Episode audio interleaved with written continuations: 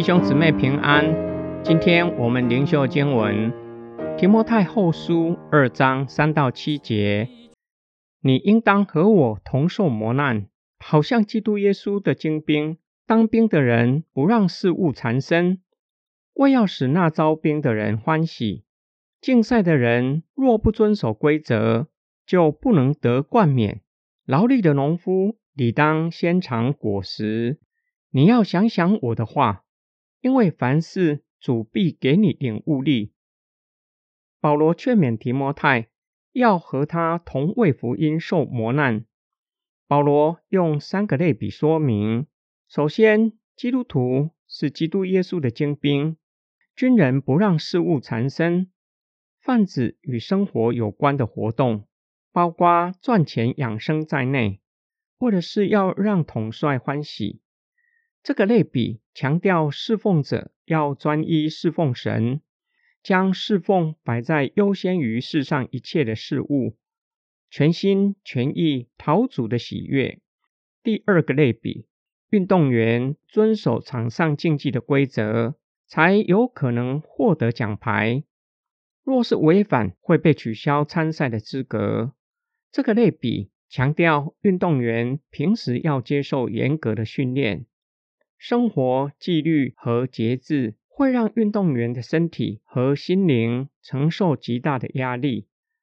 然而，为了得到奖牌，甘愿付上这些的代价。保罗用这个类比劝勉提摩太，要甘愿为福音受磨难，乃是为了天上的奖赏。第三个类比，在田里挥汗劳力工作的农夫。理当先尝果实。这个类比延续第二个类比中冠冕的概念，用农夫可以享受辛勤工作的结果，为了福音承受磨难的人，将来也必得到奖赏。保罗使用类似耶稣说比喻的方式，耶稣在比喻结尾的地方告诉门徒：有耳可听的，就应当听。保罗劝勉提摩太揣摩他的话，可能指的是这三个类比，也有可能指所有的教导，因为主耶稣必赐给他领悟的能力，明白所听见的，且能够照着去行，也就是甘愿为福音受磨难，必定可以得着奖赏。今天经文的默想跟祷告，侍奉神的人有可能面对生活。和侍奉，或是家庭与侍奉的两难，或许生活和侍奉并不是很难抉择，因为知道侍奉神必定会有从神而来的供应。上帝不误事，也不会亏待侍奉神的人。对单身侍奉者相对来说容易些，一个人吃饱，全家都饱。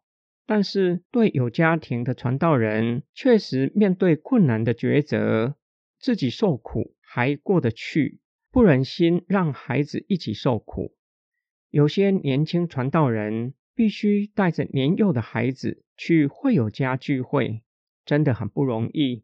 侍奉与家庭的平衡需要智慧，因为关乎的不只是传道人的侍奉，也关乎牧家子女的信仰。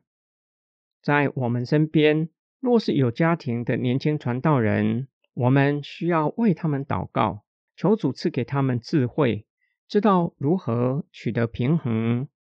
保罗在三个类比之后，用开放式的语句，不只是让提摩太自己去思想，更是要让他做出抉择，同时也是给每一个世代的基督徒：我们愿意为福音受苦吗？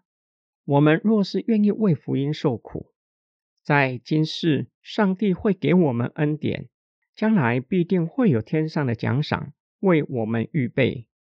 我们一起来祷告，爱我们的天父上帝，为我们所认识和不认识的年轻传道人，也为正在神学院受装备的神学生祷告，求主帮助他们有从你而来的智慧，能够在侍奉。和家庭中取得平衡，并求主家庭恩典给他们，让传道人在不容易的环境中依然坚守侍奉的职分，让神的羊在生命上得以被造就，让信仰可以继续的传递下去，直到主再来。我们奉主耶稣基督的圣名祷告，阿门。